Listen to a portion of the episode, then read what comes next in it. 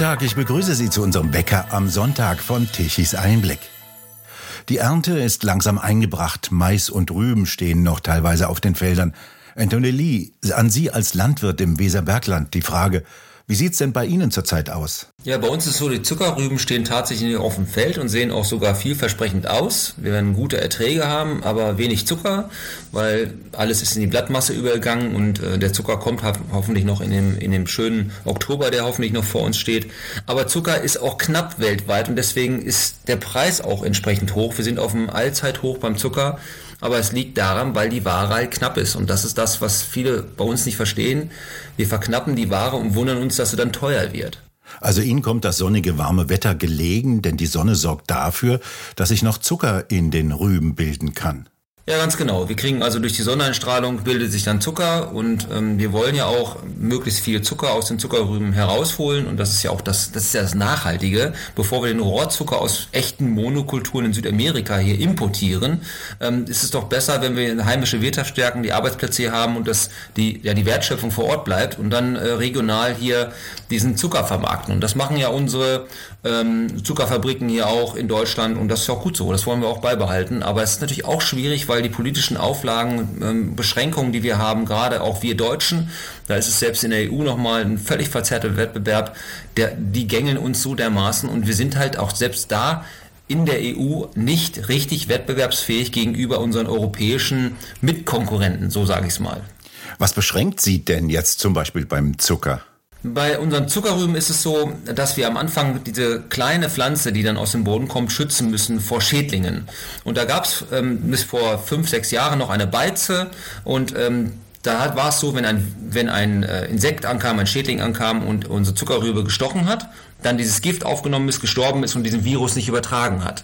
Und ähm, jetzt ist es so, dass wir, und das hat ja mit Artenschutz überhaupt nichts mehr zu tun, jetzt ist es so, dass wir im Frühjahr zwei bis dreimal, je nachdem wie stark der Druck ist, mit einem Insektizid die gesamte Fläche besprühen müssen. Also das kann man ja keinem mehr verkaufen. Das ist so ein Schwachsinn und ist völlig konträr zum angeblichen Artenschutz. Aber wie gesagt, das ist äh, gerade in Deutschland massiv. Andere Länder haben da Sonderzulassungen genehmigt und das ist das, dieser verzerrte Wettbewerb, den wir haben. Beizen heißt also, dass das Saatgut in einer Flüssigkeit gewissermaßen gebadet wird und dabei die Insektenbekämpfungsmittel eingebracht werden in das Saatkorn. Eine wesentlich bessere Methode, als wenn Sie den gesamten Acker bespritzen müssen. Ganz genau so ist es, ja. Wie sieht's denn bei den Kartoffeln aus? Die Spätkartoffeln sind ja noch draußen. Ja, das ist ein massives Problem in diesem Jahr. Äh, aufgrund der Nässe und dann der Trockenheit und dann wieder der Nässe haben wir es extrem mit Krautfäule zu tun in diesem Jahr. Und äh, das macht uns zu schaffen, vor allem auch das Pflanzgut, äh, was wir brauchen, also um es im nächsten Jahr auszusäen ähm, oder zu pflanzen, ist ein massives Problem.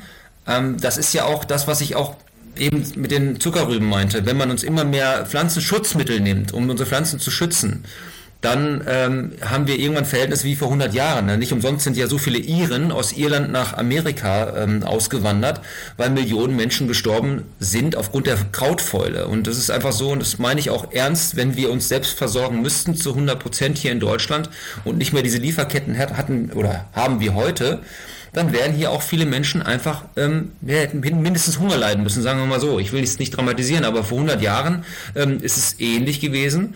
Da waren auch die Wetterverhältnisse, die wir jetzt haben. Das ist nichts Ungewöhnliches, das ist nun mal so, aber heutzutage haben wir Mittel ähm, und die sind auch streng geprüft da, verstehen Sie mich da nicht falsch, ich bin hier kein Lobbyist für Pflanzenschutzmittel, ich möchte nur meine Pflanzen schützen und das ist übrigens auch die größte Essensverschwendung, die hier stattfindet. Ich meine, wir schmeißen zu Hause sehr viel weg, die Restaurants schmeißen viel weg, aber die größte Masse an Vernichtung von Lebensmitteln findet auf den Feldern statt, wenn wir es nicht ernten können oder wenn nicht entsprechend unsere Pflanzen mit den Mitteln schützen können. Die sind sehr stark geprüft werden bei uns und dann wundern wir uns immer, dass immer mehr Lebensmittel zurückgezogen werden. Ich meine, wenn Sie mal genau hinschauen. In meiner Blase ist das so, ich kriege da sehr viel mit, wie viele Lebensmittel dann zurückgezogen werden weil die mit Mitteln belastet sind, die bei uns seit 20, 30 Jahren verboten sind. Das ist natürlich da, wenn man natürlich alles hier reinkommen lässt, ohne es zu prüfen. Und es gilt für Importware, äh, wenn was aus China oder Südamerika kommt, nur äh, das Kriterium, es darf nicht gesundheitsgefährdend sein. Ja, also wenn man das aber dann entsprechend nicht prüft oder so lax damit umgeht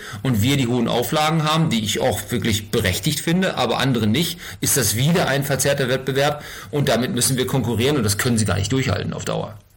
Die EU will ja das wichtigste Unkrautbekämpfungsmittel Glyphosat um weitere zehn Jahre verlängern. Ist das sehr wichtig für Sie? Also ich verwende nicht sehr oft Glyphosat. Ich wirtschafte jetzt mit meiner Frau seit 13 Jahren. Wir haben es dreimal gebraucht.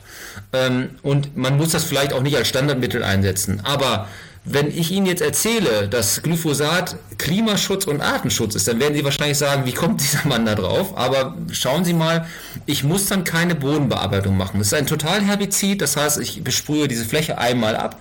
Ich ähm, spare dadurch allein schon CO2, weil ich dann, wie gesagt, die Bodenbearbeitung nicht machen muss. Ich äh, schone den Boden und die Bodenlebewesen. Ähm, gehen Sie mal auf eine Fläche, wo dann Glyphosat gespritzt wurde und danach schauen Sie mal, wenn dann, wie gesagt, äh, der, die Pflanzen abgestorben sind und bundeln Sie mal äh, meinen Berufskollege, der Bauer Willi ist ja auch bekannt, hat das neulich mal wunderbar dargestellt. Da finden Sie in, in zwei, drei Zentimeter Tiefe schon einen Regenwurm. Und das ist einfach so, weil Sie dann den Boden nicht anpacken müssen. Und gerade ähm, es ist äh, erosionsschonend. Sie haben dann nicht das Problem mit Trockenheit. Ist ja klar, wenn ich mit, mit einer Hacke irgendwo durchgehe im Garten und dann trocknet das sehr schnell ab und dann wird der Boden heller. sieht jeder Bürger da draußen. Aber mir geht es vor allem darum, dass nur Deutschland und Herr Özdemir darauf beharrt, dass wir weiter am Verbot festhalten, obwohl andere EU-Länder, eigentlich alle EU-Länder, ich glaube Österreich zweifelt noch so ein bisschen, aber alle anderen sind der Meinung, natürlich, weil es jetzt ähm, wissenschaftlich äh, überprüft wurde und es hieß doch all die Jahre, wir sollen auf die Wissenschaft hören, gerade die Grünen sagen das doch immer. So, jetzt hat man ähm, 180.000 Seiten äh, durchforstet und ähm, ja, eine sehr anerkannte ähm, Studie ist das ja auch, die über Jahre lief und auf einmal gilt die nicht. Und das ist einfach so, dass ich bei den Grünen auch massiv kritisiere. Ähm, sie machen sich die Welt, wie sie ihnen gefällt. Und das, das darf nicht sein. Entweder sind, sind wir da ehrlich und transparent oder machen es nicht. Aber da laufen Sie, wenn, wenn Sie das jetzt schon sagen, ich möchte mal erwähnen, wir müssen ja in diesem Jahr auch einfach 4% unserer Flächen stilllegen. Einfach nichts drauf machen. Und das kann uns niemand erklären. Wir haben in Özdemir angeschrieben, viele meiner Berufskollegen, und haben wenigstens mal um eine Erklärung gebeten. Was soll es denn bringen, wenn wir eine Fläche einfach nicht mehr benutzen? Und da kriegen sie keine Antwort. Jeder Fachmann in Deutschland kann ihnen keine Antwort darauf geben, was es soll. Man sagt uns noch nicht mal, was wir denn schützen sollen, was soll es denn wirklich bringen? Gibt es ein Monitoring überhaupt? Wird irgendwann mal evaluiert? Hat es überhaupt was gebracht? Wenn man natürlich nicht weiß, was es überhaupt bringen soll, kann ich auch nicht evaluieren, was es, was es denn wirklich auch bringen soll. Also es ist so irrsinnig, was hier läuft. Und dann haben wir weitere Auflagen. Wir sollen drei Prozent oder beziehungsweise drei Meter Gewässerabstand halten äh, mit Pflanzenschutzmitteln und mit Dünger. Es ist eine faktische Enteignung. Und jetzt kommt drei Meter an jedem, sei der Graben noch so klein entlang, sollen sie dort nicht mehr wirtschaften können. Und das sind für mich ganz klare Enteignungen. Ich meine, wenn ich Ihnen zu Hause sage, so in Ihrem Garten oder in Ihrem Wohnzimmer, vier Prozent dürfen Sie nicht mehr betreten. Und ähm, an, an der Haustür lang drei Meter dürfen Sie auch nicht mehr betreten oder beziehungsweise dort nichts mehr abstellen. Dann ist ja auch faktisch die Wohnung nicht mehr nutzbar oder der Garten nicht mehr nutzbar. Das ist, und das passiert hier am laufenden Band. Und wir reden hier von Millionen von Hektar. Und das können sie nicht erklären. Und gleichzeitig finden sie bei Özdemir auf der Homepage, Özdemir äh, fordert mehr Anstrengungen gegen den Hunger. Das ist ja so ein dermaßen wieder, starker Widerspruch. Aber ich bin der, ich muss jetzt immer was Positives sagen. Es gibt ja auch andere Stimmen, die da jetzt gegenhalten. Gestern war zum Beispiel in der Nordwestzeitung ein wunderbarer Artikel äh, von einem ähm, Doktor von Witzke, EU-Agrarpolitiker sehen nämlich den Green Deal als, als also immer mehr Agrarpolitiker sehen den als klimaschädlich und er sagt da ganz klar, die Überschrift lautet dort, Zeitalter der, Zeitalter der Knappheit hat begonnen. Und genau das ist es ja. Wir haben ja überall Knappheit. Ich meine, wenn Sie jetzt hören, dass ähm, Apotheker Alarm schlagen, ja, es fehlen jeden Tag 300 bis 1400 Posten an Medikamenten. Und da reden wir von wirklich essentiellen Medikamenten, von Antibiotika bis hin zu Herzmedikamenten, ähm, Asthmasprays und, und, und. Und das, ist, das kommt dabei raus, wenn man Dinge verknappt, wenn man Dinge outsourced, wie man so schön gemacht hat. Ich meine, Sie wissen es auch, Herr Douglas, wir waren vor 20, 30 Jahren in Europa noch die Apotheke der Welt und wundern uns plötzlich, dass nichts mehr da ist. Und wenn das bei dem wichtigsten Gut, ich meine, bei Medikamenten ist schon schlimm genug, aber wenn das dann bei Lebensmitteln auch noch passiert, ja, wo soll denn das dann enden? Und wir reden von Inflation. Ich meine, allein schon vom Monat Juli bis zum August hatten wir eine Steigerung bei, bei Lebensmitteln von 9%. Und Sie glauben doch nicht ernsthaft, dass das dann günstiger wird. Vor allem, wenn diese Regierung jetzt nochmal die Mautgebühr vom, um, um weit über 50, ja teilweise bis 80 Prozent erhöht ab 1.11. und dann die CO2-Steuer am 1.1. greift und wir dann beim Diesel 12 Cent mehr pro Liter bezahlen und beim Benzin 10, Liter, 10 Cent mehr, was meinen Sie denn, was dann passiert? dann wird ja überhaupt nichts günstiger. Die Inflation kann ja dann nur noch nach oben schießen und das sagt Ihnen aber keiner. Aber das ist einfach Common Sense, das ist logisch, das ist wirklich einfaches Rechnen, das würde jeder Grundschüler verstehen normalerweise. Sie müssen also von Ihren Äckern, die ja hier in Deutschland meistens sehr gute Böden sind, vier Prozent freihalten und dürfen die nicht mehr bearbeiten. Das summiert sich ja auf gewaltige Flächen. Wie viel Ernte können Sie dann weniger einbringen? Ich kann jetzt mal für meinen Betrieb sprechen, hm? damit man auch mal ja. so sich das vorstellen ja. kann. Also das sind bei mir acht Hektar. Ich bin wirklich, wir sind hier gesegnet in einer tollen Ackerbauregion, wo weltweit, ich glaube, Länder sogar Kriege für, führen würden, wenn man diese Ressourcen hätte. Ähm, und wenn ich dann hier gesegnet bin und beim Weizen 10 Tonnen auf dem Hektar ernten kann, das passiert hier schon häufiger mal, dann sind das ungefähr 80 Tonnen, die bei mir auf dem Betrieb fehlen. Jetzt habe ich noch nicht mal diese 3 Meter Gewässerabstand eingehalten. Ich nehm, dann, dann sind es wahrscheinlich sogar noch wahrscheinlich über 100 Tonnen. Aber wenn Sie wissen, dass die UN sagt, Sie brauchen ungefähr 53 äh, Kilo für einen Menschen pro Jahr, damit er nicht verhungert. So, jetzt teilen Sie doch mal ähm, 80 Tonnen ja, 80.000 durch 54, dann wüssten Sie rein rechnerisch, wie viele Menschen ich mit diesem Betrieb ernähren kann. Ja, und wenn wir jetzt sehen, dass Ware nun mal nicht aus der Ukraine dahin kommt, wo sie soll, ich meine, wenn Sie mal genau hinschauen, wer, wer die Ware bekommt, dann ist das, das hatten Sie auch schon mal in der Sendung, das ist überwiegend Spanien und dann ist es äh, Frankreich, äh, Großbritannien, Türkei, ähm, und dann, Herr Özdemir hat das noch vor zwei Wochen als Fake News dargestellt in einem, in einem, Pod, in einem, oder in einem Video, was er gemacht hat bei Twitter. Und im Letz-, in letzte Woche stand er dann halt vor den, ähm, vor, in Brüssel vor dem EU-Parlament und sagte dann, ja gut, die Ware, die hier reinkommt, die ukrainische Ware, die geht hier unter und wenn landet sie überhaupt in Spanien im Futtertrog. Also in den, auf, die, auf den Betrieben, also ich habe Ihnen ja schon mal erzählt, bei uns haben 2000 Schweinemastbetriebe im letzten Jahr zugemacht, jetzt sind es nochmal weit über 10 Prozent in, in, diesem Jahr und das wird auch wieder outgesourced in die trockensten Regionen nach Spanien. Und dann wundern wir uns, dass halt diese, diese weiten Transportwege auf einmal kommen und ich verstehe gar nicht, dass jemand noch Grüne wählen kann oder überhaupt jetzt noch irgendwie nicht auf die Barrikaden geht. Klimaschützer, äh, Tierschützer, die müssten doch eigentlich alle bei den Özdemir vor der Tür stehen und sagen, merkst du es nicht? Das ist doch komplett falsch, was du machst. Das, das ist für mich alles unbegreiflich, dass es hier in Deutschland einfach so, so, so wegläuft. Und dann erzählen, erzählt man uns, wir wollen die kleinen bäuerlichen Strukturen stärken. Äh, und genau das Gegenteil ist es, weil diese Betriebe mit diesen wahnsinnigen, wahnsinnigen bürokratischen Laster, die wir haben, gar nicht mehr klarkommen. Selbst unsere Berater können ja gar nicht mehr sagen, was momentan gilt, welche Verordnung gilt. Vielleicht ein super Beispiel wir haben bei uns in Niedersachsen den niedersächsischen Weg beschlossen. Der kollidiert jetzt natürlich mit der, mit der GAP und mit anderen ähm, Auflagen, die wir haben. Also Land, Bund, EU, alle haben ja ihre Auflagen, die wir erfüllen müssen und die koalieren miteinander. Und dann ist es bei uns so, dass wir im niedersächsischen Weg gesagt haben, okay, ähm, wir haben gewässerreiche Gebiete und die Futterbetriebe, die also die Futter anbauen für ähm, zum Beispiel Mais, die müssen nur einen Meter Gewässerabstand halten. Jetzt beim Dünger und beim Pflanzenschutz. Wenn Sie aber dann den Mais, die gleiche Pflanze, in die Biowasserlage fahren, gilt für Sie Abstand 3 bis 5 Meter. Das kann niemand Ihnen erklären. Und deswegen, man hat es geschafft, die Landwirte so dermaßen zu frustrieren, dass sie inzwischen sagen, wisst ihr was, ihr könnt mich alle mal.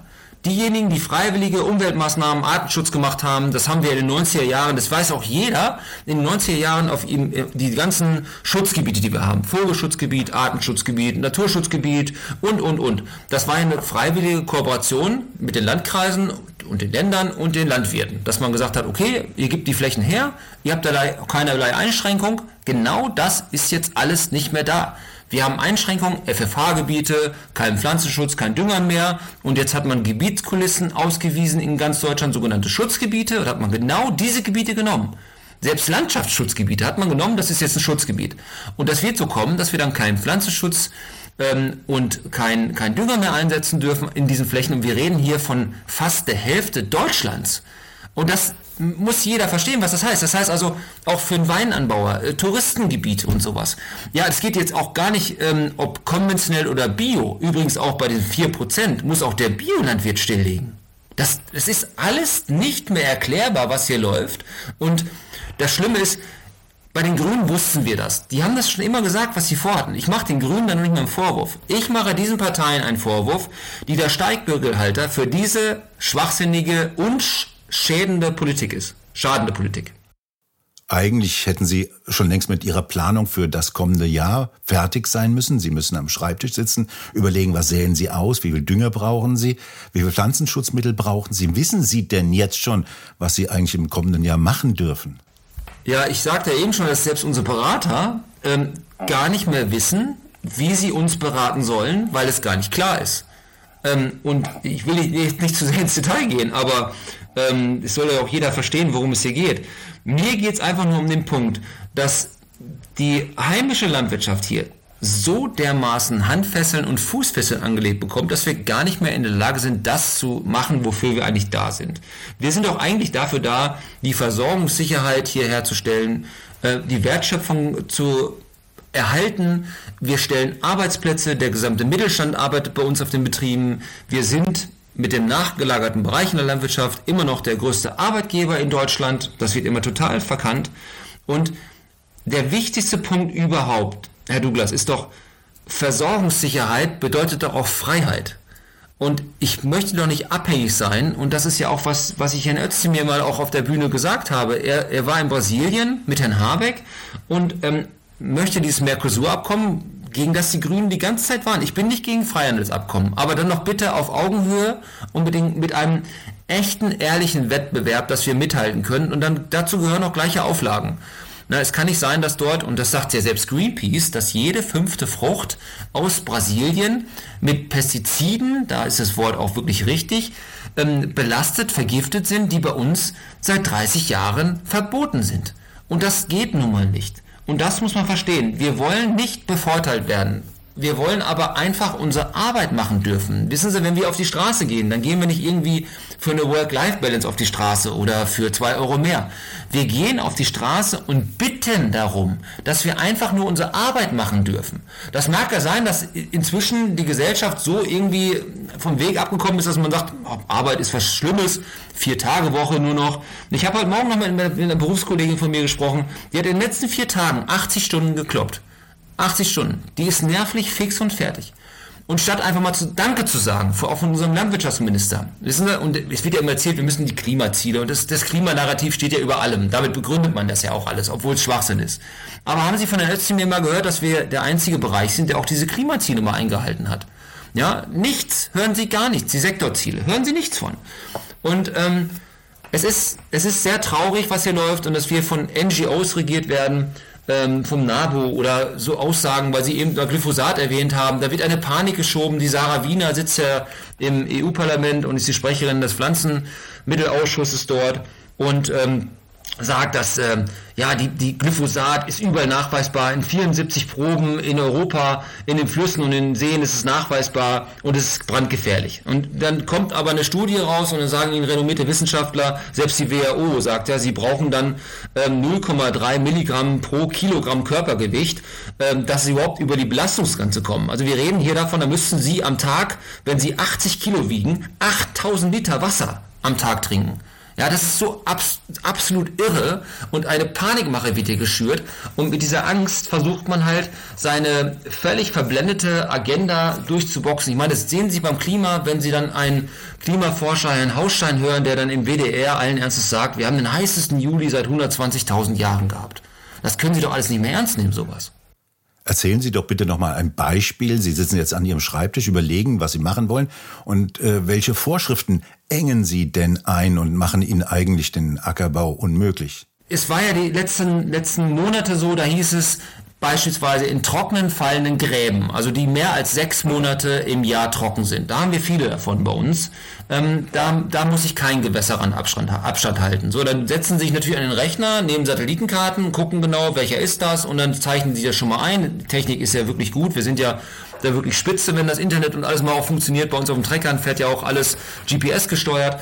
Dann konnten sie ja schon mal einzeichnen. So, und jetzt kommt ja, wie gesagt, seit ein paar Monaten, jetzt geht ja die neue GAP-Regel, nee, sie müssen an jedem Gewässer dann den Abstand halten. Jetzt haben wir natürlich aber auch schon das Saatgut bestellt dazu, weil sie müssen ja, wie Sie gerade richtigerweise gesagt haben, jetzt schon planen, weil es ist ja kein Knopfdruck und dann ähm, ernte ich das, sondern wir planen und das ist, das ist auch unser Berufsrisiko, das gehen wir auch gerne ein, dass wir jetzt überlegen, welche Sorte müssen wir nehmen, den Dünger schon mal vorbestellen, weil wir sind ja auch abhängig vom Weltmarkt ähm, und da müssen sie halt gucken, dass sie zum richtigen Zeitpunkt bestellen und dann müssen sie es lagern und all das äh, ist jetzt wieder hinfällig ähm, weil sich mal irgendwie über Nacht, und das ist gefühlt alle drei Tage, ändert sich was. Da kriegen Sie hier jeden Tag E-Mails von unseren Pflanzenbauberatern, nee, hat sich das doch geändert und das wieder geändert.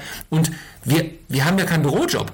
Wir sind ja, also die meisten meiner Berufskollegen sind draußen und haben auch gar keine Zeit dafür. Aber das kostet Zeit und das ist genau das, was ich sage. Das können sich größere Betriebe, die kriegen das vielleicht noch gewuppt.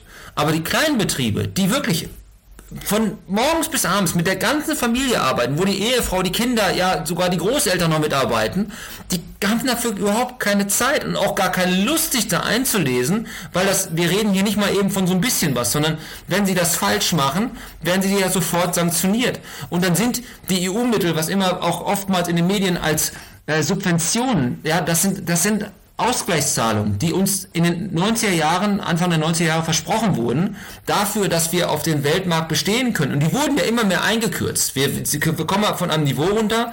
Ähm, wir kriegen zum Beispiel die Hälfte an äh, Agrarausgleichsmaßnahmen, also von mir aus nach so Subvention, ähm, wie der Holländer. Ja, das ist auch wieder ein verzerrter Wettbewerb in Europa. Und deswegen sagen auch viele, ich kenne eigentlich gar keinen, der das nicht sagt, behaltet das Geld und sorgt einfach für einen Fernwettbewerb. Weil wir können uns mit jedem Wettbewerb messen. Wir sind ja so innovativ, wir sind wirklich hochmodern. Ähm, und wir haben junge Berufskollegen, die wollen ja was Neues, die sind innovativ. Aber wenn sie ständig gesagt bekommen, du kannst nichts, du bist schlecht, du bist Klimaverseucher, Grundwasserverseucher, Umweltzerstörer, Umweltsau, ja, und das, das widerspricht sich ja auch so. Alles, ich meine, ich habe gerade erzählt, dass wir sehr viel ukrainischen Weizen herbekommen. In der Ukraine gelten doch nicht ansatzweise die Dinge wie bei uns, auch wenn sie immer Bioware gucken. Das haben wir, da hat der Ukraine-Krieg ja gezeigt, was alles auf einmal Bio angeblich ist äh, und dann aus der Ukraine kommt. Ich glaube im Leben nicht, dass dort das gleiche Bio-Label ähm, zieht wie bei uns, auch wenn es auf Papier so aussieht, wie unsere Biolandwirte hier vor Ort machen müssen. Und ähm, warum ist der konventionelle Weizen aus der Ukraine vollkommen in Ordnung, aber unser ist schlecht? obwohl wir die viel höheren Standards haben. Das widerspricht sich am laufenden Band und man schafft es, eine hochmotivierte, und ich bin der Seiteneinsteiger, hochmotivierte, sowas von fleißige Berufsgruppe ähm, die wirklich äh, keine, kein Arbeitszeitschutzgesetz, das ist lächerlich bei uns. Wissen Sie, wir arbeiten nach dem Wetter und nicht nach irgendeinem Berater, der sagt, wann wir das machen müssen. Aber es ist das Gleiche, was Sie gerade gefragt haben, die neuen Auflagen.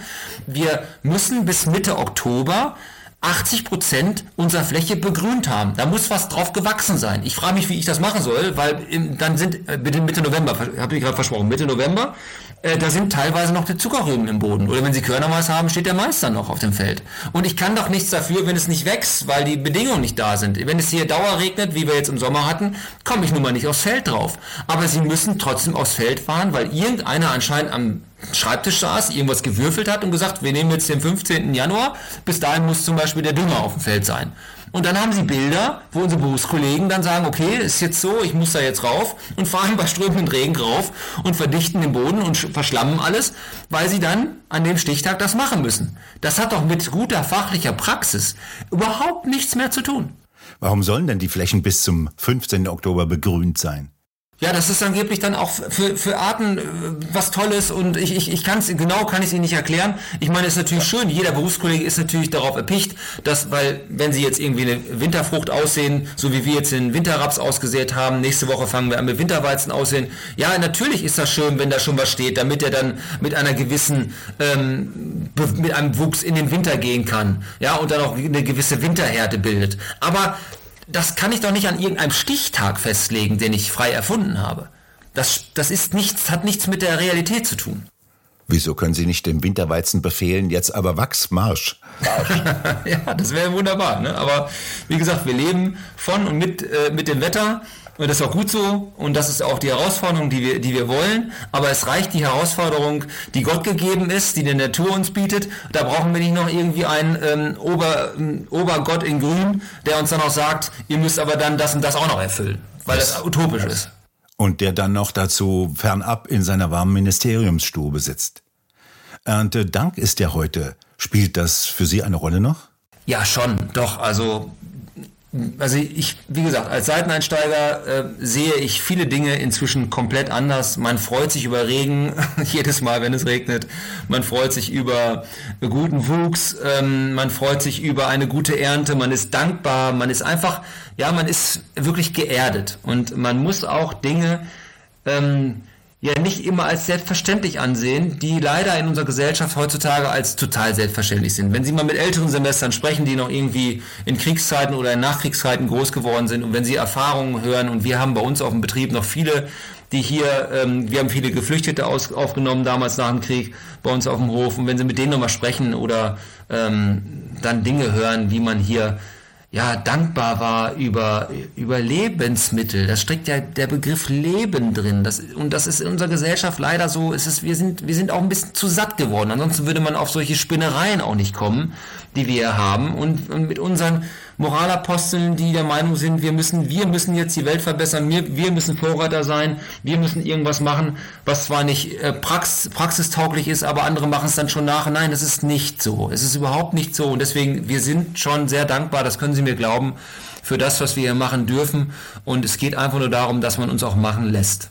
Anthony Lee, haben Sie vielen Dank für diesen Einblick zum Erntedankfest. Ich danke Ihnen. Und bei Ihnen bedanken wir uns fürs Zuhören. Schön wäre es, wenn Sie uns weiterempfehlen. Weitere aktuelle Nachrichten lesen Sie regelmäßig auf der Webseite tichiseinblick.de und wir hören uns morgen wieder, wenn Sie mögen.